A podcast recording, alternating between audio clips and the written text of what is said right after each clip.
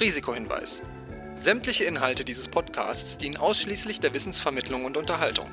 Es handelt sich dabei weder um Anlageberatung noch um Empfehlungen zum Kauf oder Verkauf bestimmter Finanzprodukte. Was du mit deinem Geld machst, entscheidest alleine du. Und jetzt geht's los.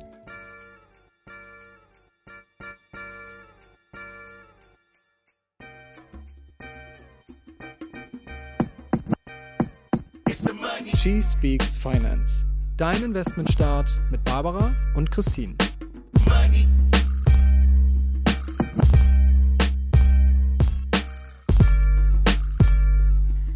Na, Barbara, bist du auch schon so in Weihnachtsstimmung wie ich? Also ich liebe ja Lichter in der Weihnachtszeit. Ich finde das immer so schön, weil es ist ja schon die ganze Zeit so dunkel und wir beide leiden ja auch schon die ganze Zeit, weil nie die Sonne scheint und wir jetzt schon beide mit unserer Vitamin D-Therapie angefangen haben. Aber weil ich ja immer noch keine Tageslichtlampe habe, habe ich jetzt dafür ganz viele Lichterketten in meiner Wohnung aufgehängt. Und ich habe eigentlich auch immer einen Tannenbaum die letzten Jahre gehabt in der Weihnachtszeit, weil ich das irgendwie schön finde. Und dann aber auch nicht nur für Weihnachten, sondern immer echt für die ganze Adventszeit, für die vier Wochen. Aber ich weiß nicht, wie es dir da geht. Also ich hatte immer ein schlechtes Gewissen, dafür extra einen Baum abzuholzen, nur für die vier Wochen und dass er dann da in meiner Wohnung stehen kann und ich mich freuen kann. Das fand ich irgendwie mal traurig. Und deswegen habe ich es dann die letzten Jahre mal versucht mit so einem Tannenbaum im Topf. Das gibt es inzwischen auch, auch so im Baumarkt. Das ist dann quasi wie so, ein, ja, wie so eine Zimmerpflanze. Das ist dann so ein großen Topf. Aber das Konzept hat leider auch nicht so gut funktioniert, weil immer, wenn ich ihn dann rausgestellt habe, dann ist er mit diesem Temperaturschock gar nicht klar gekommen. Also sind immer alle Nadeln braun geworden mhm. und hat das leider nicht überlebt. Und deswegen, es fiel mir zwar ein bisschen schwer, habe ich jetzt einen Plastikbaum gekauft und den geschmückt. Und das sieht auch tatsächlich ganz okay aus. Und ich dachte, das ist dann vielleicht ganz gut, weil den kann ich ja für immer benutzen. Wie machst du das denn? Bist du auch schon so in Weihnachtsstimmung? Ja, sehr vorbildlich auf jeden Fall, Frau Kollegin. Sehr toll. Ähm, ich bin ja auch ein Riesenfan von Lichterketten. Und ich habe so zwei große Lichterketten auch so auf meiner großen Couch drapiert, aber auch das ganze Jahr über. Und ich habe so eine große Palme bei mir im Wohnzimmer stehen und die wird dann einfach auch geschmückt. So.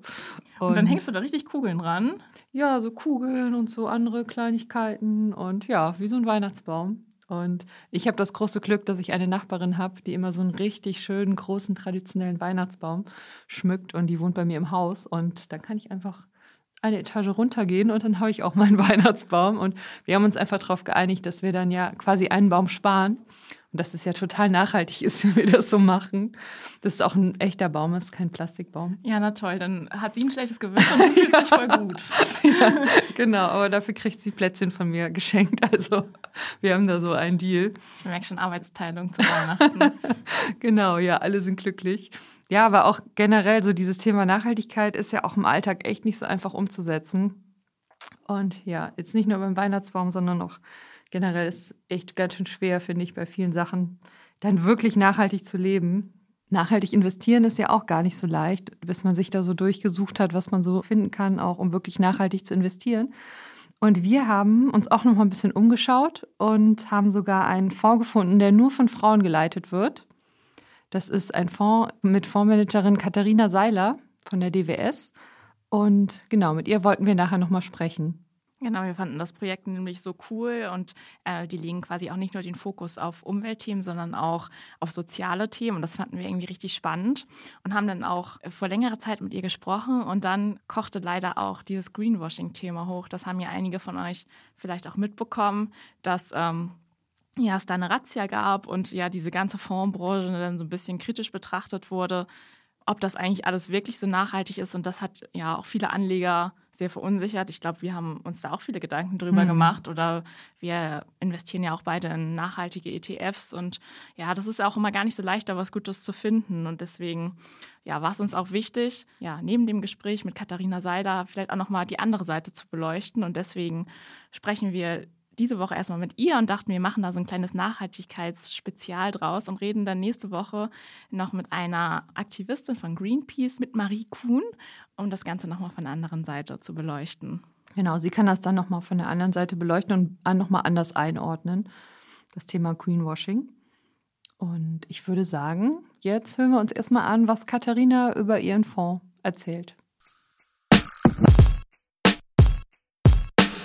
Hi Katharina, schön, dass du heute bei uns in Hamburg zu Gast bist. Ist immer schön, sich persönlich zu sehen. Ähm, du bist ja bei der DWS Fondsmanagerin und managst gemeinsam mit elf anderen Kollegen den DWS Invest ESG Women for Women. Wie sieht denn dein Arbeitsalltag aus? Ja, mein Arbeitsalltag äh, ist vielfältig. Normalerweise starte ich um 8 Uhr morgens. Äh, ich gehe die Nachrichten durch. In der Nacht ist es doch einiges passiert, vielleicht in Asien. Und äh, bereite mich tatsächlich für das Morning Meeting vor, bei uns um 10 Uhr. Und da ist tatsächlich wichtig, auch die Nachrichtenlage zu erläutern jede Fondsmanagerin oder Fondsmanager ist auch gleichzeitig Analyst oder Analystin und wir äh, haben eine bestimmte Anzahl von Aktien, auf die wir schauen. Und das ist tatsächlich in unserer Verantwortung, auch die Nachrichten zu verbreiten. Das heißt, um 10 Uhr statt unser Morning Meeting geht es erstmal um die Makronachrichten nach jeder Region, weil die auch tatsächlich unsere Investmententscheidung beeinflussen können. Und da wird darüber gesprochen, zum Beispiel, wie die Wirtschaftszahlen waren in bestimmten Regionen, ob sich was ergeben hat von der Fettentscheidung. Und tatsächlich danach starten wir ins Mikronachrichten und da werden einzelne Analysten letztendlich äh, zu Wort kommen was passiert über Nacht. Vielleicht ist irgendeine Firma tatsächlich mit Quartalszahlen rausgekommen. Tatsächlich unser Job ist sehr intensiv, was Nachrichtenanalyse anbetrifft. Und so gehen wir später in eine Teamentscheidung, auch in so ein Team-Meeting, wo man äh, spezielle Aktien tatsächlich analysiert, bespricht und äh, da hat man zehn Minuten, in denen man über Aktien spricht. Und danach ist der Tag äh, sehr unterschiedlich, kann von einem Tag zum nächsten ganz anders ausfallen. Manchmal sprechen wir mit den Unternehmen. Also wie gesagt, äh, wir sind verantwortlich für unsere eigenen Fonds, auch für Aktien. Und äh, da sprechen wir ein, auf einer Augenhöhe mit Vorständen unterschiedlicher Unternehmen und müssen wir uns auch natürlich dafür vorbereiten. Wir sind auch ab und zu mal unterwegs, auch Konferenzen, Investmentkonferenzen. Wir haben unterschiedliche Projekte. Jeder von uns auch hat unterschiedliche Projekte unterstützt. Und deshalb kann ein Tag von dem anderen sich doch sehr unterscheiden. Also ich würde schon sagen, der Job ist sehr vielfältig und der, so ein Alltag kann ganz, ganz unterschiedlich ausfallen. Das klingt ja total vielfältig und komplex, dein Beruf. Wie bist du denn eigentlich selbst mit dem Thema Finanzen in Berührung gekommen? Ja, ich habe in Bremen studiert und promoviert und tatsächlich meine Laufbahn habe ich als Akademikerin angefangen, also war sehr akademisch unterwegs. Und dann tatsächlich mit 30 äh, Jahren habe ich alles abgeschlossen und äh, zu DWS bin ich gekommen. Und da habe ich sofort als Fondsmanagerin angefangen. Und wie kümmerst du dich so privat um deine Finanzen oder wie hast du damit angefangen? Wann hast du deine erste Aktie gekauft? Du hast mit Fonds angefangen. Ich habe, würde ich sagen, jetzt nachhinein doch relativ spät angefangen, also mit meinen 30 Jahren, wo ich bei der DWS angefangen habe, tatsächlich auch meine ersten Sparpläne aufgestellt und äh, seitdem laufen die auch. Ich habe ganz wenig daran verändert. Dadurch, dass ich tagtäglich mit den Aktien zu tun habe, tue ich für mich das privat nicht. Ich investiere tatsächlich in aktive Fonds und meine Sparpläne laufen einfach langweilig weiter.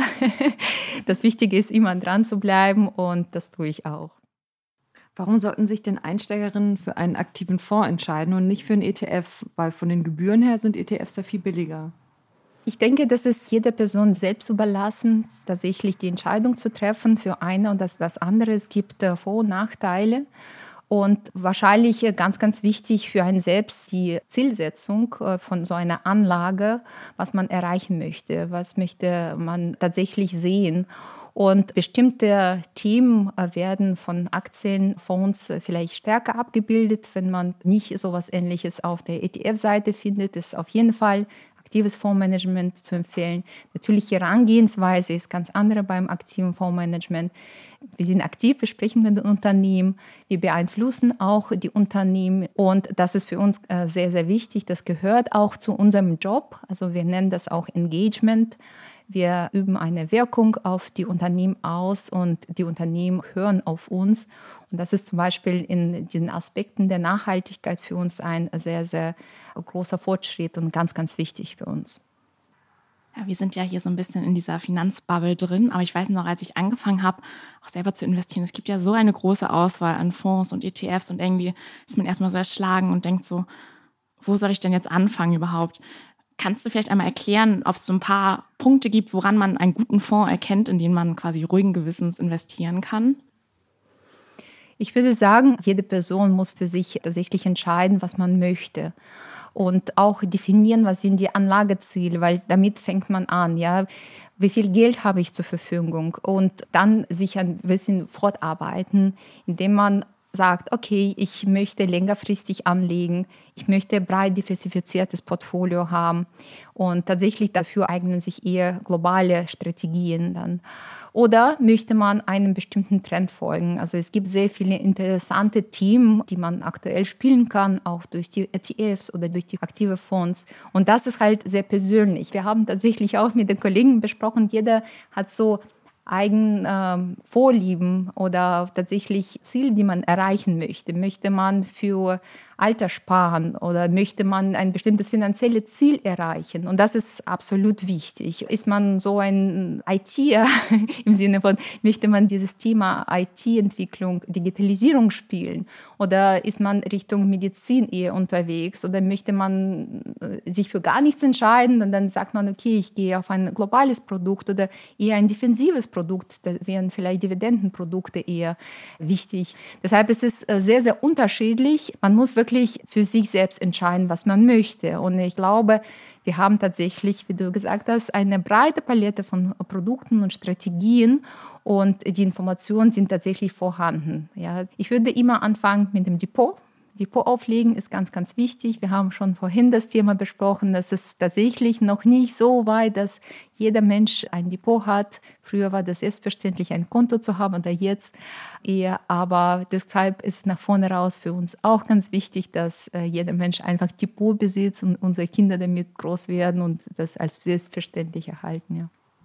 Nachhaltige Fonds ist ja gerade so ein ganz großes Anlagethema und auch gerade unter Frauen oder unter unseren Bekannten ist das so ein Thema, was ganz viele interessiert, weil sie nachhaltig investieren wollen und nicht nur diesen Renditegedanken haben. Wie kam das denn dazu, dass du dich für nachhaltige Investments interessiert hast und jetzt diesen Fonds leitest? Nachhaltigkeit als Thema hat mich schon immer interessiert. Ich kann mich noch erinnern, wie ich 2007 tatsächlich angefangen habe bei der DWS und habe mich auch selbst gefragt, wie kommt ein äh, Fondsmanager dazu, bestimmte Aktien zu haben oder nicht haben. Hat dann jeder Fondsmanager eigene Prinzipien. Tatsächlich mit der Zeit hat sich das entwickelt mit dem ESG, dass wir auch regulatorischen Framework sozusagen haben, dass äh, diese Nachhaltigkeitsthemen angeboten werden und äh, gelebt werden. Tatsächlich verwalte ich aktuell nur nachhaltige Fonds und das interessiert mich schon sehr. Also vor über zehn Jahren habe ich zum ersten Mal die Idee gehabt, den äh, Women for Women Fonds aufzulegen und da tatsächlich auf die sozialen Aspekte äh, erstmal den Fokus zu legen. Ja, weil wir in den letzten Jahren sehr, sehr viel über Umwelt und Unternehmensführung gesprochen haben, waren die sozialen Themen so ein bisschen weniger im Vordergrund.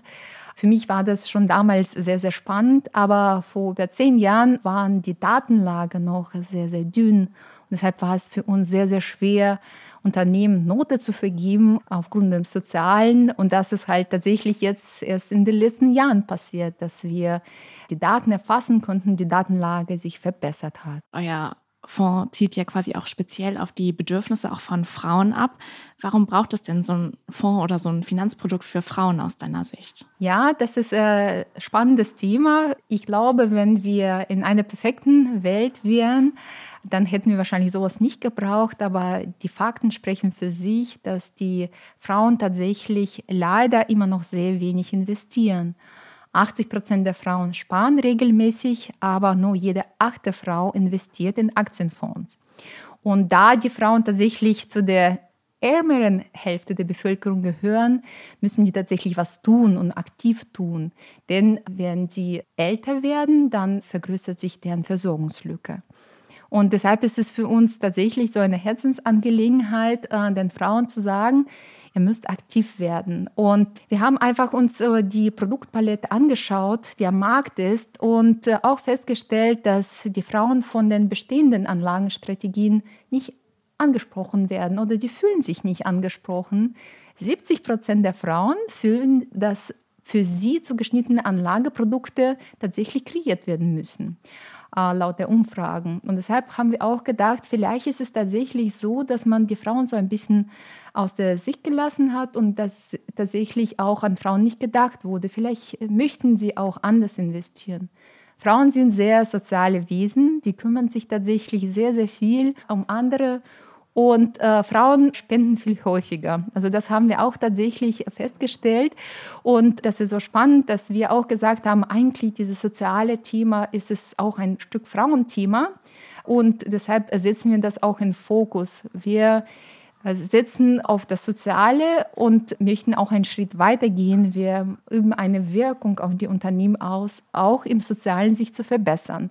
Und das ist so ein Gedanke der Weltverbesserung tatsächlich da mit dabei, das auch äh, den Frauen eigentlich anspricht. Was wir bei der Recherche auch total interessant fanden, war, dass du einen Fonds managst, der aus zwölf Fondsmanagerinnen besteht. Wie ist das denn bei euch so im Alltag? Arbeitet ihr anders als männliche Fondsmanager oder gibt es da gar nicht so große Unterschiede? Im Grunde arbeiten wir genauso wie unsere männlichen Kollegen. Wir alle gehören zu unterschiedlichen Teams. Ja, und das ist für euch vielleicht, äh, damit ihr das bildlich vorstellen könnt. Wir haben unterschiedliche Teams auf der Aktienplattform und die haben, verfolgen unterschiedliche Strategien. Zum Beispiel ich äh, gehöre seit 15 Jahren zu dem Dividendenteam. Wir sind eher so defensive Investoren. Für uns ist das Risiko sehr, sehr große Komponente. Und zwar kommen wir vielleicht in den sehr starken Aktienmärkten nach oben nicht mit, aber dafür geben wir so eine Sicherheit, wenn die Märkte nach unten gehen. Und äh, meine Kolleginnen kommen aus anderen Teams, wo vielleicht Wachstum eher tatsächlich das Thema ist. Oder es sind kleinkapitalisierte Unternehmen oder es ist Europathema. Und es ist tatsächlich der einzige Fonds, der global aufgestellt ist, aber die Analyse aus unterschiedlichen Teams bezieht. Das heißt, alle meine Kolleginnen, die für diesen Fonds mitarbeiten, tatsächlich diese Expertise reinbringen und das ist unglaublich spannend. Denn tatsächlich, wir sind von unseren Teams geprägt, ja, und das ist tatsächlich geschlechterneutral, weil wir diese Expertise mitbringen und tatsächlich für unseren Fonds das Beste rausnehmen und das abwiegen, unabhängig dann tatsächlich von einem Stil. Ja, ich glaube, wenn es um nachhaltiges Investieren geht, dann haben viele immer gleich dieses Umweltthema im Kopf. Aber mit dem sozialen Aspekt können, glaube ich, viele irgendwie weniger anfangen, was man sich eigentlich genau darunter vorstellen soll. Magst du noch mal erklären, welche sozialen Kriterien ihr da berücksichtigt und wie ihr eigentlich herausfindet, ob ein Unternehmen jetzt sozial agiert oder nicht? Also welche Aspekte es da gibt, auf die ihr achtet? Sehr gerne. Wir beziehen Daten von unterschiedlichen Datenprovidern. Und äh, die analysieren wir. Tatsächlich haben wir ein äh, Social Commitment Score kreiert und dieses Social Commitment Score, das ist tatsächlich zeigt, wie ein Unternehmen sich verpflichtet in Sachen Soziales. Und bei ESG, also dieses S spricht für das Soziale, aber wir gehen einen Schritt weiter. Also tatsächlich das Soziale erfasst sehr, sehr viele Faktoren, was ein äh, faire Arbeitsbedingungen, sichere Arbeitsplätze und auch die äh, Lieferketten, wie fair dort vorgeht. Wir machen einen Schritt weiter und wir sagen, das ist für uns als gegeben gewesen in der entwickelten Gesellschaft sowieso. Und deshalb kehren wir das ein bisschen um und sagen, okay, das sind 30 Prozent der Gewichtung geben wir für faire und sichere Arbeitsplätze. 70 Prozent kriegen bei uns Diversitätsfaktoren, also Diversity. Und da gehen wir mehr äh, tatsächlich auf die Kultur eines Unternehmens.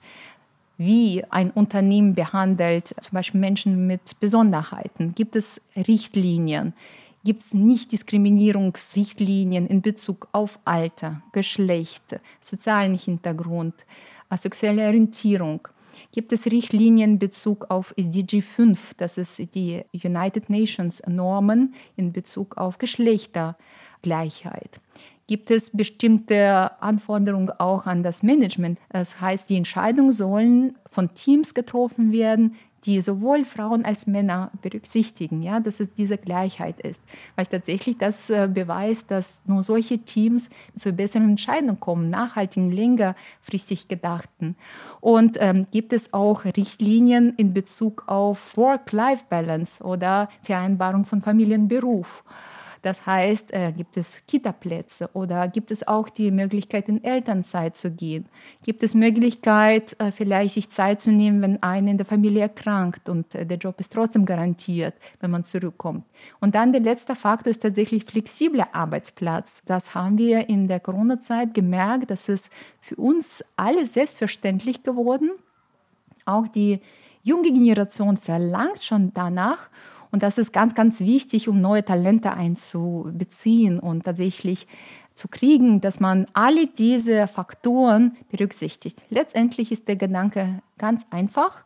Wenn ein Mitarbeiter glücklich ist, dann ist er auch bereit, eine Extrameile zu gehen für ein Unternehmen. Und auch in unseren Aktienbeispielen, Unternehmenbeispielen haben wir solche, zum Beispiel, die innerhalb eines Unternehmens deutlich höhere Geburtenquote haben als in dem Land selbst. Ja, das beweist tatsächlich, dass Menschen sich dann wohlfühlen in so einem Unternehmen. Und dieses Unternehmen ist tatsächlich neun Monate voraus den Wettbewerbern in Sachen Innovation. Ja, und das sind ganz klare Zusammenhänge, die man da verfolgen kann. Das klingt jetzt total spannend, aber beim Investieren geht es ja auch vor allem um Rendite. Und ich höre so oft dieses Vorurteil, Nachhaltig investieren ist ja gut und schön, aber die Rendite ist doch gar nicht so hoch. Welche Vorteile bieten denn sozial engagierte Unternehmen oder auch Investments in diese Unternehmen? Es ist tatsächlich so, dass wir in unserer Analyse zwei Aspekte berücksichtigen. Einerseits ist es Nachhaltigkeit und darunter stehen unsere sozialen Aspekte. Und äh, das andere ist äh, tatsächlich unsere Analyse der Aktien, die fundamentale Analyse, wo wir grundsätzlich schauen, was ist ein Businessmodell von einem Unternehmen?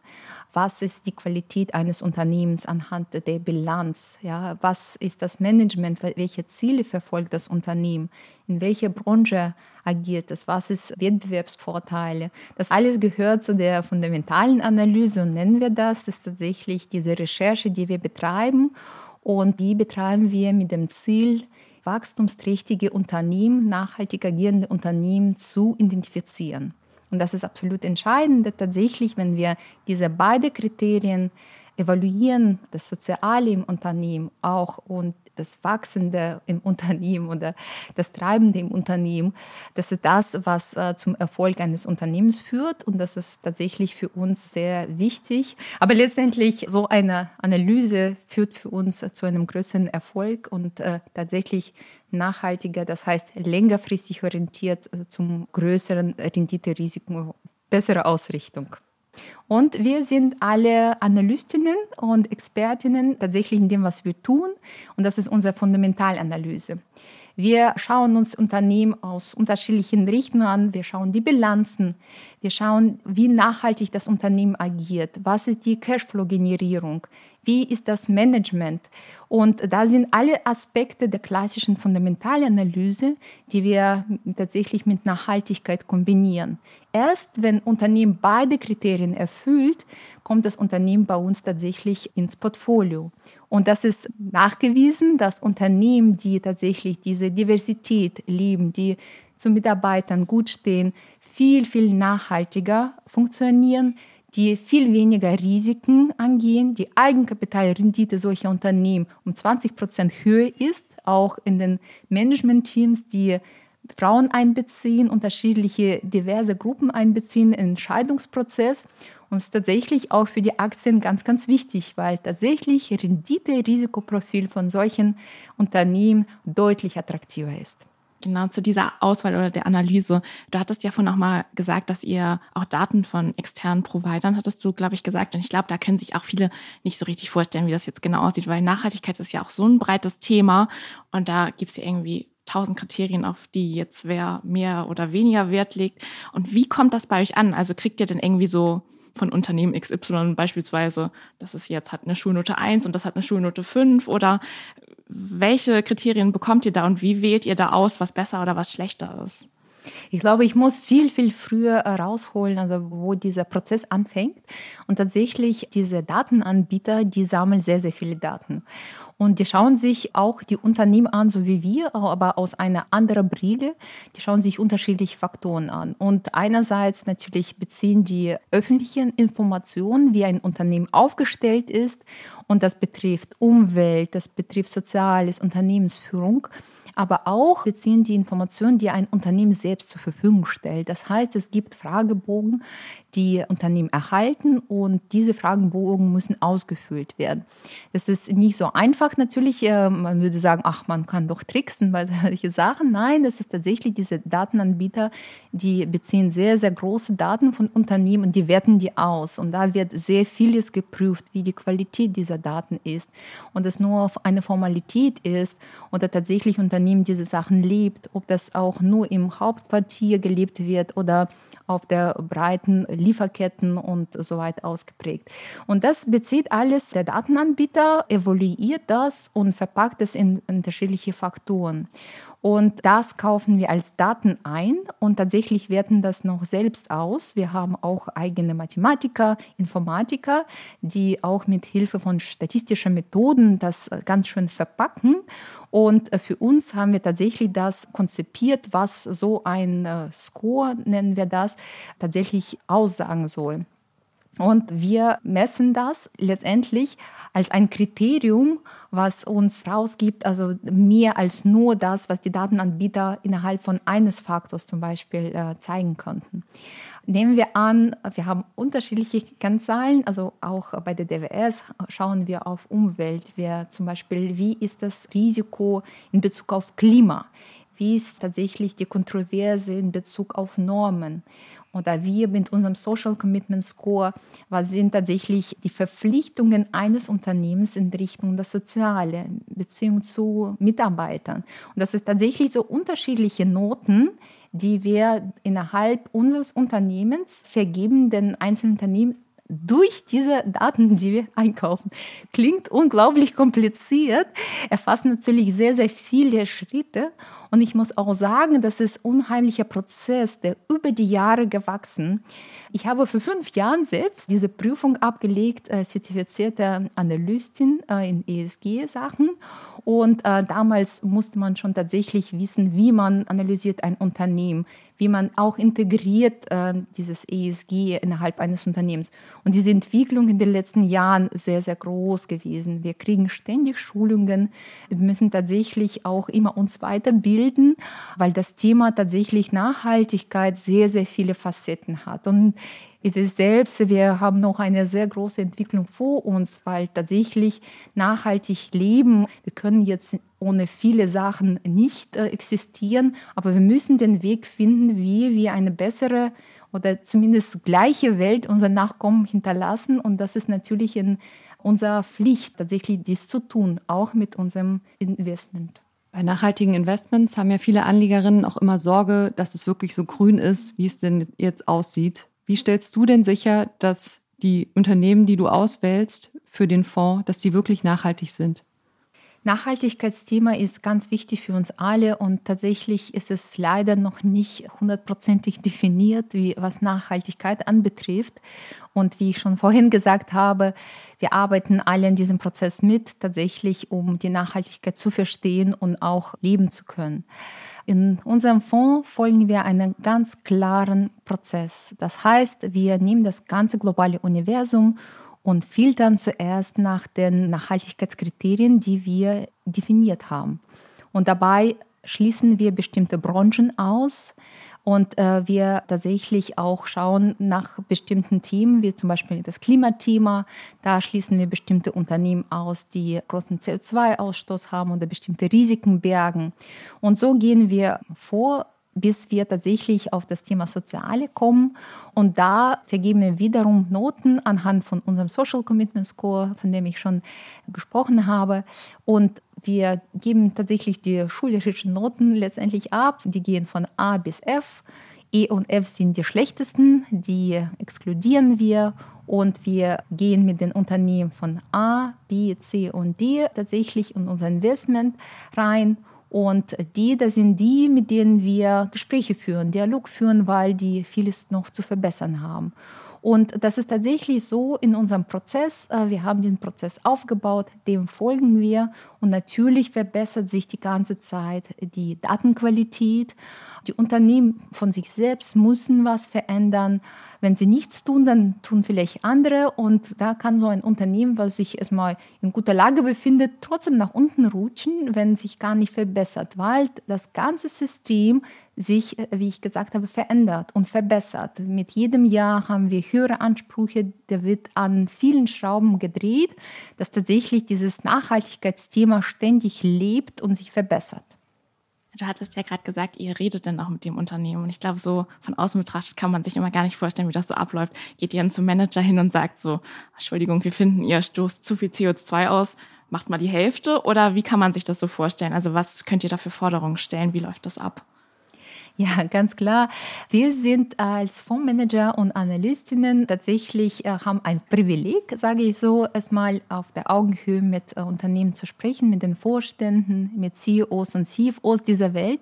Und die Unternehmen teilweise kommen selbst auf uns zu, die gehen auf eigene Roadshows und besuchen uns oder manchmal haben wir tatsächlich auch selber den Wunsch geäußert und vereinbaren so einen Termin mit den Unternehmen. Und da betrachten wir unterschiedliche Themen. Also es geht um die aktuelle Situation. Also wie ist aktuell zum Beispiel die Lage auch in Unternehmen, vielleicht aus anderen Regionen. Wie ist Wettbewerbssituation? Wie ist tatsächlich insgesamt Business? Was sind wichtige Sachen, Kriterien, Faktoren? Und dann gehen wir tatsächlich auf das Thema Nachhaltigkeit rüber und auch wir haben in den Unternehmen, zum Beispiel ich bin Analystin für nordamerikanische Unternehmen und äh, seit mehreren Jahren spreche ich tatsächlich mit äh, US-amerikanischen Unternehmen über Umweltthemen. Und äh, man muss schon sagen, dass zum Beispiel bei Amerikanern dieses Umweltbewusstsein ist tatsächlich viel, viel später dazu gekommen. Aber die haben auch sehr viel Wert darauf gelegt, was für uns wichtig ist, weil sie immer sich mit den anderen vergleichen, mit ihren Mitwettbewerbern. Und tatsächlich folgen die Ratschlägen, die wir aussprechen, da sie zum Beispiel viel Transparenz geben wie viel Plastik oder CO2 die emittieren, wie viel Wasser sie verwenden. Allein wenn sie diese Transparenz geben, dann sehen sie bestimmte Punkte, wo die was nachbessern müssen. Und so mit dem Thema gehen wir auch mit dem Sozialen auf das Unternehmen und sprechen wir jetzt nicht nur über Umweltthemen, Führungsthemen, sondern auch über soziale Themen. Und sagen den Unternehmen, für uns ist ganz wichtig, dass ihr erstmal transparent werdet, wie ihr zum Beispiel mit unterschiedlichen Menschen mit Besonderheiten umgeht, wie ist überhaupt die Frauenquote im Management? Gibt es bestimmte flexible Arbeitsmodelle für die Mitarbeiter? Und dann fangen die Unternehmen an, tatsächlich äh, darüber nachzudenken. Und wenn sie die Zahlen veröffentlichen, dann wollen sie auch nicht die schlechtesten sein. Und die fangen an, sich zu verbessern. Und da sehen wir einen großen, großen Hebel, mit dem wir tatsächlich nach vorne auch in diese Richtung gehen können, was ich zu Anfang gesagt habe, in, in die Verbesserung. Du machst das ja jetzt schon einige Jahre. Hat sich da in den letzten Jahren was verbessert bei den Unternehmen oder ist da mehr Awareness für Nachhaltigkeit? Ich würde sagen, auf jeden Fall, dass es tatsächlich sehr, sehr stark geschäft wurde für alle Unternehmen, egal welche Region. Und ich sehe es auch bei den Ratings, da Unternehmen, die ich betreue seit mehreren Jahren, tatsächlich sich verbessert haben. Und das ist sehr, sehr erfreulich, weil man tatsächlich, ich bin nicht allein, die mit diesen Unternehmen spricht. Es gibt auch andere Fondsgesellschaften. Und es ist ganz, ganz wichtig, dass wir tatsächlich von allen Seiten diese Wirkung ausüben. Und da sieht man ganz, ganz klar in der Verbesserung der Kennzahlen, in der Verbesserung von diesen Ratings. Und wie ich schon gesagt habe, das bleibt dieser Prozess immer in Bewegung, weil da kommen neue Kennzahlen, da kommen neue Ansprüche. Und da sieht man tatsächlich, dass es funktioniert. Ich glaube, dieses Nachhaltigkeitsthema interessiert ja total viele. Und ich glaube, gerade auch viele Frauen würden noch gerne nachhaltig investieren. Hast du da Tipps für Frauen, die jetzt gerade anfangen zu investieren, wie sie am besten nachhaltig anlegen können, also oder wo sie da mal gucken können? Ich würde jeder Frau erstmal raten, tatsächlich ein Depot aufzulegen. Das ist ganz, ganz wichtig. Und dann natürlich das, was wir schon besprochen haben, erstmal sich im Klaren sein, was die eigenen Ziele, Anlageziele anbetrifft, was es Anlagehorizont ist und tatsächlich nach den Themen zu schauen, was einen äh, zusagt. Ist es Umweltthema? Ist es ein äh, Thema Richtung Soziales? Oder ist es ganzheitliches Thema? Ja? Und es gibt sehr, sehr viele Portale, Vergleiche, Frauen hören auch auf andere Frauen gerne und äh, tatsächlich darüber zu sprechen ist absolut entscheidend, weil allein durch diesen Dialog entstehen tatsächlich diese Denkanstöße und äh, da ist es tatsächlich, ich denke auch die Po von jeder Frau würde ganz anders aussehen. Wir haben tatsächlich auf dem Weg hierhin auch äh, das Thema diskutiert und fanden wir auch ganz, ganz lustig, weil tatsächlich auch jeder von uns interpretiert das auch ganz anders, was für eine ähm, wichtig ist, wie viele Anlagen hat sie, mit wie vielen Fonds spart sie dann ein. Und das ist, glaube ich, schon eine so eine persönliche Sache, mit der man sich wohlfühlen soll. Ja. Wenn du heute mit deinem Wissen, was du ja über Jahrzehnte angesammelt hast, nochmal anfangen würdest zu investieren, wie würdest du da vorgehen? Ich würde auf jeden Fall ganz früh anfangen. Ich würde nie auf den richtigen Zeitpunkt warten, weil tatsächlich meine Denke damals war, als ich noch promoviert habe und diese akademische Laufbahn hatte, ich dachte immer, eines Tages werde ich ganz viel Geld verdienen und damit äh, tatsächlich alles kompensieren, was ich vorhin nicht gemacht habe. Aber die Lebenssituation, die verändert sich auch ständig und tatsächlich hat man dann auch höhere Ansprüche. Man hat vielleicht ähm, eine Familie, man hat vielleicht Kinder, man möchte vielleicht ein Haus bauen. Es ist tatsächlich so, dass es äh, nie der richtige Zeitpunkt ist für das Investieren und das Geld reicht nie aus. Und deshalb würde ich jetzt rückwirkend sagen, immer einen Sparplan auflegen und ihn laufen lassen, auch wenn es ganz kleine Beträge sind.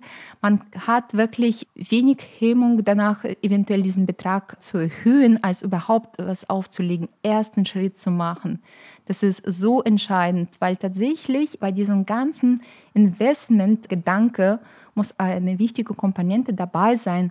Das ist dieses Zinseszinseffekt. Also das ist tatsächlich viele, vielleicht erinnern sich aus der Schule, aber Zinseszinseffekt ist absolut wichtig zu verstehen. Das, was man heute als Zinsen für die Anlage gekriegt hat, nächstes Jahr verdient man on top von dem. Und natürlich, wenn die Aktienmärkte nach oben gehen, aber das ist grundsätzlich tatsächlich über die Jahre kumuliert sich da ein riesiger Betrag. Und wenn man denkt, ach, irgendwann mal später fange ich damit an und kompensiere das, das ist fast gar nicht möglich, ja, weil man tatsächlich das nicht mehr tut, weil die Lebenssituation sich verändert. Also ganz früh anfangen mit kleinen Beträgen, immer dabei bleiben, egal welche Märkte wir haben, dass tatsächlich auch man nie rauskommen soll, weil man sich sonst nie wieder reintraut. Das muss man tatsächlich äh, sagen, einfach dranbleiben. Ja, vielen Dank, Katharina, für die ganzen spannenden Einblicke in deine Arbeit und in den nachhaltigen Fonds, den du managst. Hat viel Spaß gemacht.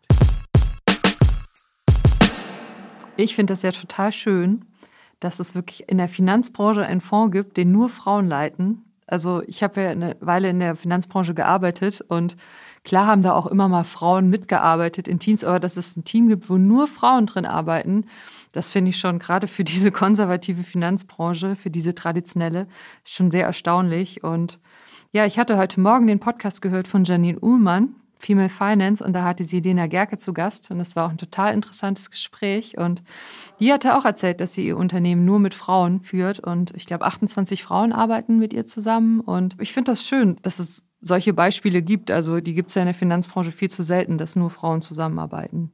Ja, ich finde, man kauft Katharina auch diesen Empowerment-Gedanken total ab. Wir hatten ja auch vorher nochmal mit ihr geredet und dass sie da wirklich voll dahinter steht und ja auch wie sie selber ihr eigenen Alltag organisiert mit ihrer Familie und sie hat ja auch Kinder und so. Ich finde das ist wirklich spannend und aber es ist ja nicht nur diese Zusammenarbeit quasi von Frauen bei ihrem Fonds, sondern es geht ja sogar noch weiter. Die arbeiten ja auf verschiedenen Kontinenten, in verschiedenen Abteilungen. Da ist ja wirklich dann ja die globale Aktienabteilung involviert oder Anleihen. Die haben ja, sind ja ganz breit aufgestellt, da arbeiten alle zusammen und ja, bereichern sich da irgendwie bei oder arbeiten remote und dass es überhaupt heute alles so möglich ist, das ist schon irgendwie cool zu sehen, dass das dann so funktioniert und sich irgendwie gegenseitig befruchtet. Das ist schon, ja, irgendwie spannend und mal so ein ganz anderes Bild von dieser Branche, irgendwie so ein modernes. Das ist, mhm. ja, war wirklich sehr erfrischend.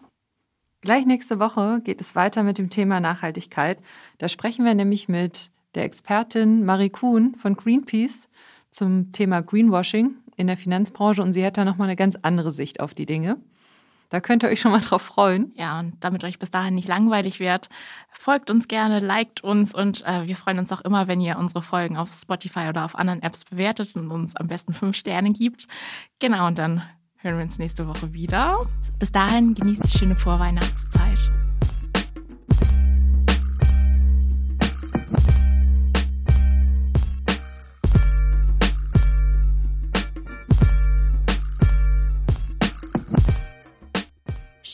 Finance ist ein Mint Original Podcast. Redaktion Barbara Box und Christine Jans. Produktion und Schnitt Jared Schmidtke. Für mehr feinen Content folgt uns auf Instagram, TikTok oder LinkedIn.